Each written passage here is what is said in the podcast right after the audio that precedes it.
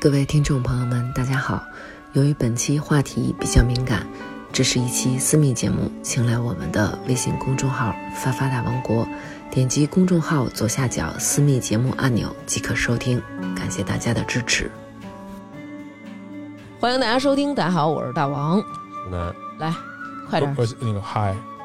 你你说出你的头衔不儿，是我得低一点，我是啊说小出你的头徐衔，儿，头衔儿就是给你的 title。 我我是最讨厌发发大王的 小徐， 好，然后还请来了我跟南哥，我们两个仰慕已久，一位贵宾，哎，罗叔，来吧，罗叔跟大家打一招呼，大家好，啊我是老罗，我是发发大王 铁粉儿。又来了。别了哦我们俩就是老是那种就是商业互捧那种， 我们俩就是发自内心的商业互你要不要捧。介绍一下你那个对什么头号玩家各种的？对不介绍可以了。来咱吧们。让不介绍罗叔了介绍一下，介绍一下。我们有一个小节目叫《淘宝玩家》，啊然后我们我是发发大王铁粉儿，又来 了，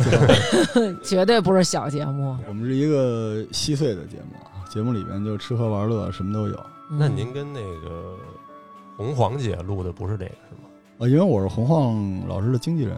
哦，所以就是因为这件事情，我也是他的制作人，嗯，所以我就是帮助他编辑制作节目。就有时候我说你肥水不落外人田嘛，你也过来帮我录两期节目。啊，嗯，你瞧瞧人家，人家是给谈笑有鸿红晃儒，嗯，当经纪人，人家能跟红晃录节目，我的经纪人就是张楠，所以也只能我们俩录节目，所以可见还是在经纪人的眼光。今天啊，咱们把这个罗叔叫来啊，咱们不说这个文艺啊、什么书的这些事儿，然后也我在你心里是一什么形象？不是博学呃多才，这儿啊 就不能聊？ 不不不，你在我心中就是那个巨塔成沙，就是所有中华的瑰宝。那在叫啊您聚一沙人成塔哎对对对对 对，巨塔成沙就是一沙 塔，沙丘。好，呃，感谢聚。沙成塔，然后中华民族所有这些瑰宝在您这儿，哎，就是集您于一身了，我是一个遗产，对吧？不是 非物质文化遗产。好嘞好嘞对。然后为什么呢？因为罗老师啊，就是我们认识这么长时间了，他们家是一个中医世家，嗯，然后现在呢还涉及了一点西医，刚才还给我讲了讲，嗯、跟我解释一下，就是将来我是可能会失明的，嗯哎，哦吓唬吓唬我。然后咱们今天让罗老师给咱们讲讲，就是中医里一些很神奇的、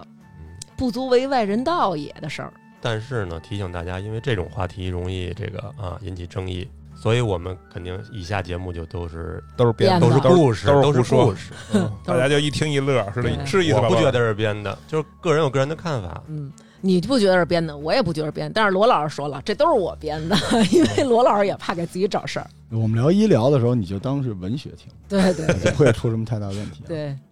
给大家介绍一下，我除了做播客，我主业是一个医疗投资人，嗯然后我们是投类似生命科学啊什么的。北京好几个大医院是我们公司的医院。嗯啊，嗯所以呢，我是一个啊兼顾科学的企业家，所以今天给大家聊一个特别科学的东西，叫嗯三魂七魄。嗯，一 啊，这一听着就是一非常科学，非常的非常落地非非常常落落地地科学，嗯，啊，真的，因为这个 咱们讲这个科学的科学的这个中医的科普，必须从嗯三魂七魄讲起。对。哎，这就说到了量子物理的范畴了。你别就是瞎说了， 遇事真的不 是决，量子力学，后边还 有还有元宇宙、魂魄宇宙，嗯，来先，给大家讲讲三魂七魄啊。嗯呃，其实我们学医的时候确实没讲，但是后哦来我突然发现，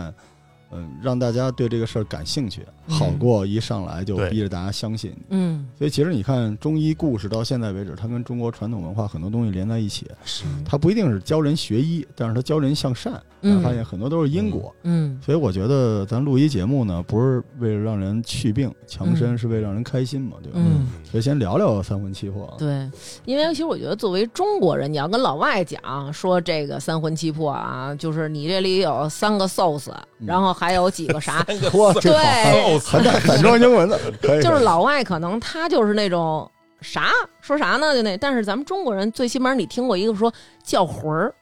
听过这个吧？哎，就是你看咱们小时候经常有这种说，这小孩儿发烧用什么方式治呢？叫魂儿。叫一叫。哎，叫叫，说晚上给叫叫。然后我当时就是小时候被叫过，然后自己也是确实是奇迹般的恢复了，但是自己一直就是受过九年义务教育，我对这种封建迷信的说法就是深恶痛绝。对，怎么但是就后来呢，你听着，就是随着人年纪渐长，你会自动向封建迷信这边，哎，就是他对你有一种无形的吸引力，就像这真个是传统文，化，别封建迷信啊，对传统化文化你说这个非常非常有有道理，因为哦其中有一个案例跟这个很像。哦，最早出现“魂魄”这个词儿，还是商周时代。嗯最早见于文字呢，《楚辞·离骚》里边把嗯魂和魄写在一起。嗯真正有了它的呃学术体系，还是到了宋朝，嗯尤其是跟道教在一起的三魂七魄的学说就正式出来了。嗯所以今儿给大家说说什么是三魂，什么是七魄。好，嗯你听完之后，你可能对基因学都有一定的了解了。嗯，三魂其实指的是胎光、爽灵和幽精、嗯是三个东西。这三个东西无论是道家还是中医传统，三魂是高度统一的。嗯呃，在宋朝有一个叫《云集七卷》啊，《云集七千》嗯这是道家的一个特别有名儿的一本书啊。这里面嗯就说人身体里面有这三魂，第一魂是胎光，胎光是上天清清之气。说白了呢，这胎光就是长生气，就是你的寿命。嗯，所以，如果你的胎光有问题的话，这人是个傻子。哦，哦三魂，第一个魂啊，胎光；第二个魂是爽灵，爽灵是世间五行之气所化。这个爽灵如果有毛病的话啊，这很可能人就容易生病。嗯，这爽灵就是我们人间的各种五行之气来幻化的，而且这个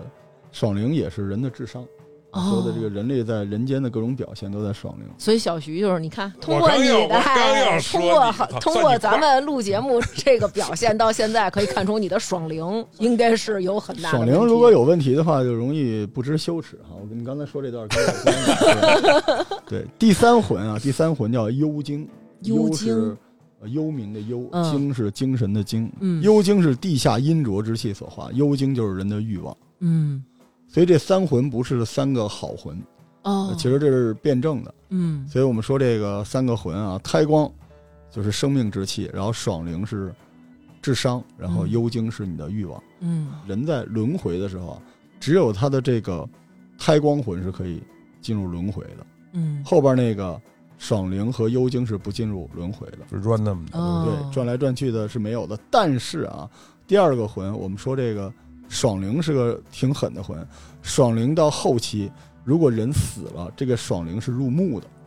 所以爽灵就是我们后来说的守尸魂。哦，哦，所以以阴宅，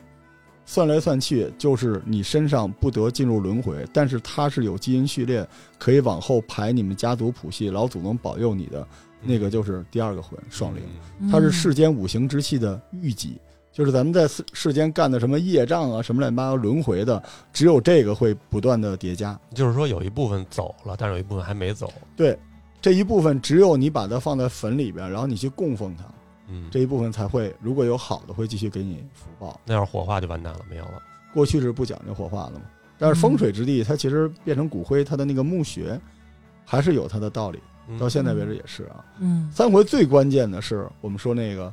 呃、生命魂胎光，开开光，呃凡胎的那个胎，呃嗯光线的光，胎光是生命之光啊，然后它其实就是你的血条，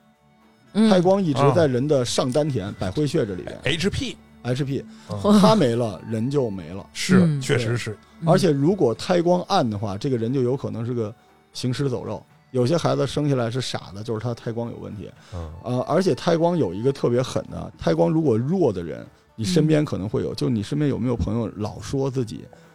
阴阳体质、阴阳眼、嗯他，通灵？他就是呃，珍珍惜南哥珍惜一下大王啊，因为胎光弱的人一般生命的指数会稍微弱一点儿。嗯，所有有通灵体质，就是因为你胎光弱，身所以导致容易被